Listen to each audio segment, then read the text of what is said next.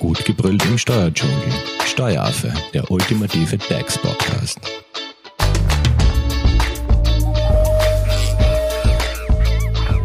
Hallo und herzlich willkommen beim Steueraffen. Im ersten Teil zum Thema Burg haben wir euch ja über allgemeine Sachen informiert. Jetzt wollen wir uns mit dem Thema Urlaub in der Burg beschäftigen und da habe ich zu mir ins Steueraffenstudio Christine Höller von der Steuerberatung Hofer Leitinger eingeladen. Hallo. Hallo liebe Simone. Danke erst einmal für den kurzen Überblick über die Burg im Allgemeinen. Das scheint ja ein sehr großes und weit gefächertes Thema sein, oder? Ja, also liebe Simone, das würde wirklich den Rahmen dieses Podcasts sprengen. Also über die Burg könnte man wirklich Bücher schreiben. Das wollen wir natürlich nicht, aber wir wollen uns mit dem Thema Urlaub im Detail beschäftigen. Wir haben ja schon gehört, dass ein Sachbereich der Burg der Urlaub ist. Kannst du uns da vielleicht ein bisschen was erzählen, beziehungsweise wo liegen jetzt die Unterschiede zum, unter Anführungszeichen, normalen Urlaub, wie in der vorangegangenen Podcast-Serie zum Thema Urlaub FAQ? Ja, also in der Burg gibt es die Bauarbeiter Urlaubs- und Abfertigungskasse. Äh, es gibt auch ein eigenes Gesetz, das ist das Burg. Äh, dieses enthält die Regelungen und die weisen wesentliche Unterschiede zum allgemeinen Urlaubsgesetz aus, wie wir bereits in unserem letzten Podcast behandelt haben. Die Urlaubsbestimmungen haben einen betriebsneutralen, branchenspezifischen Charakter. Was heißt das? Das heißt, dass für einen Urlaubsanspruch benötigte Anwartschaftswochen auch bei unterschiedlichen Betrieben erworben werden können. Der Urlaub selbst aber kann auch bei einem Betrieb konsumiert werden, bei dem der Arbeitnehmer noch gar keinen Anspruch aus dem laufenden Arbeitsverhältnis erworben hat.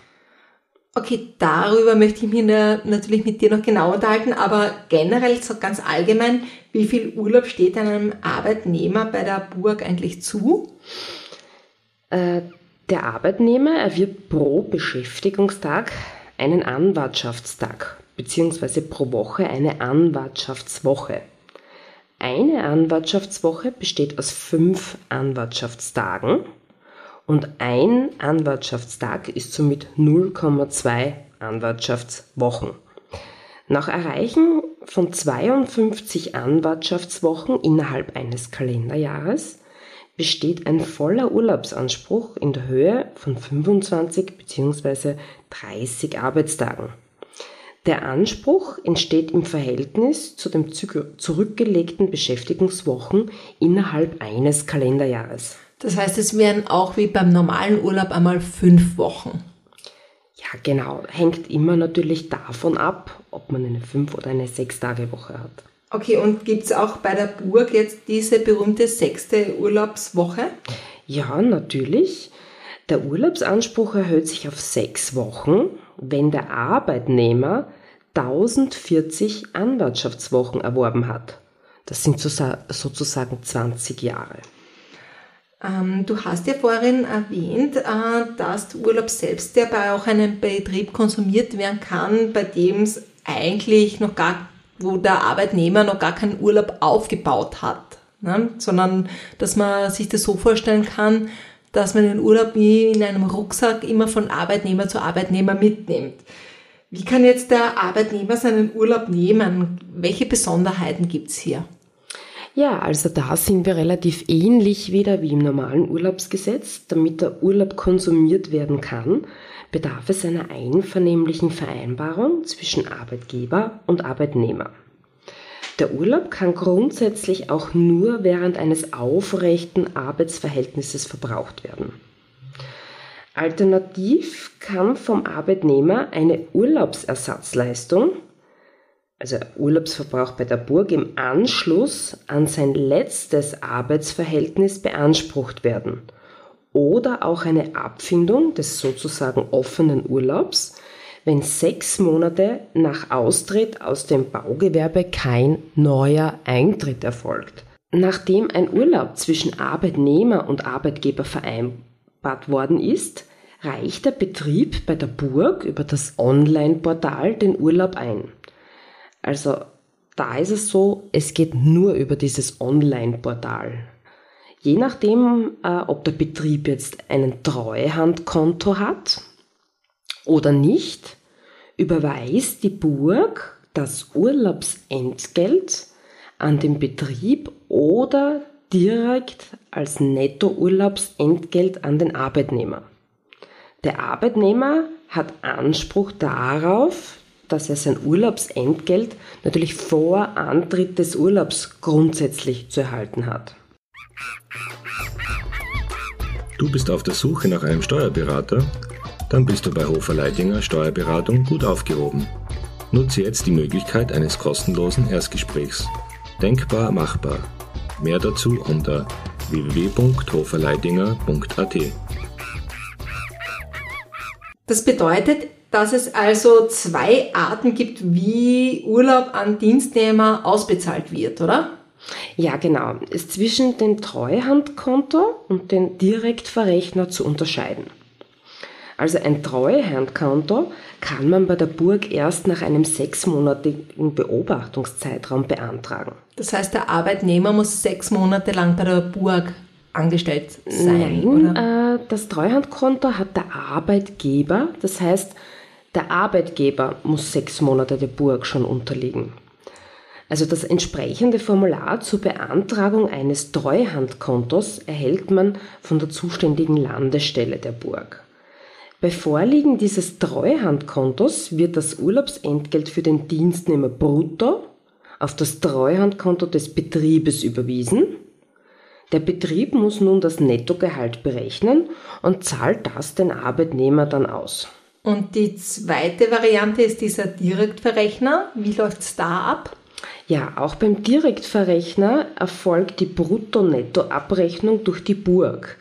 Das Nettoentgelt wird direkt praktisch von der Burg an den Dienstnehmer ausbezahlt. Hier ist es besonders natürlich wichtig, dass der Dienstnehmer der Burg seine Bankverbindungen und auch eventuelle Änderungen dieser immer bekannt gibt. Der Lohnverrechner muss nun aus einer sogenannten Verrechnungsliste, die man wieder über dieses Burgportal erhält, alle äh, Daten für die Lohnabrechnung entnehmen und in die Lohnabrechnung einbringen. Weil, wie das Wort schon direkt Verrechner sagt, das heißt, also der Dienstnehmer hat ja schon sein Geld bekommen und der Lohnabrechner muss das eigentlich nur mehr abbilden äh, in der Lohnabrechnung. Wobei ähm, der Direktverrechner natürlich wesentlich mehr Aufwand als ein Treuhandverrechner äh, ist. In das heißt, die gängigste Variante ist natürlich dieses Treuhandkonto. Grundsätzlich zu 80 Prozent schon. Natürlich gibt es immer wieder Ausnehm, äh, Ausnahmen, wo äh, Arbeitgeber eben sagt, nein, ich möchte Direktverrechner bleiben. Ähm, aber grundsätzlich ist es so, wie du sagst, dieses Treuhandkonto ähm, wir haben ja bei dem Urlaub FAQ auch erfahren, dass Urlaub verfallen kann. Kann jetzt der Urlaub auch bei der Burg verfallen? Der Urlaubsanspruch kann auch bei der Burg verfallen. Wenn der Arbeitnehmer den Urlaub nicht bis zum 31.03. des drittfolgenden Jahres nach dem Kalenderjahr, in dem der Urlaubsanspruch entstanden ist, verbraucht hat. Sowohl Urlaubshaltung als auch Urlaubseinreichung müssen vor dem Verfallstag liegen. Also ein Beispiel, äh, 25 Urlaubstage aus dem 2019er Jahr verfallen am 31.03.2022. Gibt es jetzt auch Ausnahmen? Ja, Urlaubsperioden, die neutrale Zeiten gemäß 4a Burg oder Entsendezeiten enthalten, verfallen derzeit nicht. Infolge von Mutterschutzkarenz äh, wird die Verfallfrist eben zurzeit noch gehe äh, gehemmt. Auch wird die Verfallfrist von betroffenen Urlaubsperioden um die Dauer des Präsenz-, Zivil- oder Ausbildungsdienstes verlängert. Stirbt ein Arbeitnehmer vor dem Verfallsstichtag, kann die Abfindung an die Erben auch nach dem Verfallsstichtag erfolgen. Das sind so vier grundsätzliche Ausnahmen. Also vielen lieben Dank einmal, Christine, für den Überblick zum Thema Urlaub in der Burg. Wenn es jetzt dazu noch Fragen gibt, wie kann man dich am besten erreichen? Also unter Hofer Leitinger, graz.at. Also die E-Mail-Adresse graz.hoferleitinger.at. Ähm, ihr könnt uns natürlich auch eure Fragen zum Thema Burg und Urlaub oder generell Urlaubsansprüche an unsere Social-Media-Kanäle senden. Wir leiten die gerne weiter. Ähm, das Frühlingswetter lässt ja ein bisschen auf sich warten. Schlechtwetter in der Burg gibt es wahrscheinlich auch, ist wahrscheinlich auch so ein besonderes Thema. Und darauf würde ich mit dir ganz gerne in der nächsten Folge eingehen. Sehr gerne, Simone. Vielen lieben Dank fürs Zuhören und vielen lieben Dank an dich für den Überblick. Baba. Danke auch. Baba. Das war Steueraffe. Wenn ihr noch Fragen, Wünsche oder Anregungen habt, nutzt die Social Media Kanäle. Den Steueraffen findet ihr auf Facebook und auf Instagram. Hinterlasst einfach ein Like oder einen Kommentar. Und wenn ihr keine Podcast-Folge mehr verpassen wollt, dann abonniert den Steueraffen in eurer favorisierten Podcast-App. Weitere Infos findet ihr auch unter www.steueraffe.at. Vielen Dank fürs Zuhören, bis zum nächsten Mal, wenn es wieder heißt, gut gebrüllt im Steuerdschungel.